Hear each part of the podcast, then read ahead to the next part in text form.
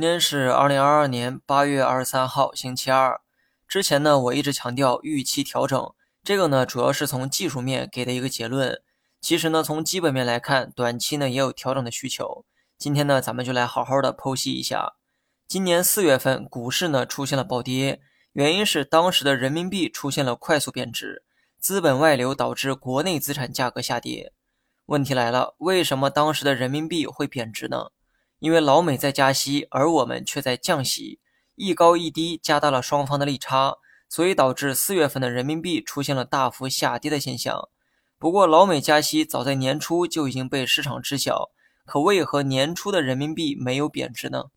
答案呢也很简单，因为当时的人们觉得国内经济复苏会很强劲，可以抵消与老美之间的利差。一国经济发展强劲，其货币的需求量就大。货币的价格，也就是汇率，会表现的坚挺。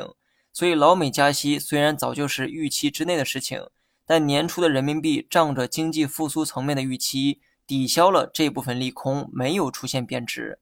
直到四月份，人们才发现双方利差逐渐变大是不争的事实，而国内经济复苏的这个力度却远没有预期的好，甚至年初制定的五点五经济目标也不再提及。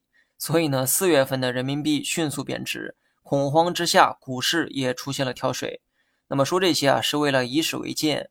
最近几天，人民币也出现了快速贬值的现象。八月份老美加息，而我们却采取了降息的举措，利差再一次扩大，而经济复苏却没有看到实质性的改善，所以人民币只能跟随利差贬值。那目前来看，人民币贬值的幅度很明显。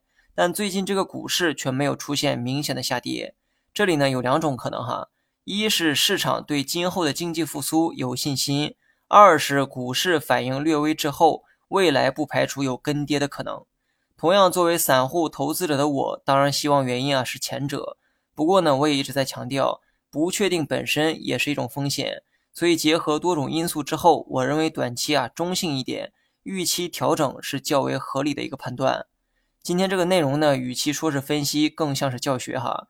不论结果对错，希望类似的分析方法大家呢也能学会。好了，以上是全部内容，下期同一时间再见。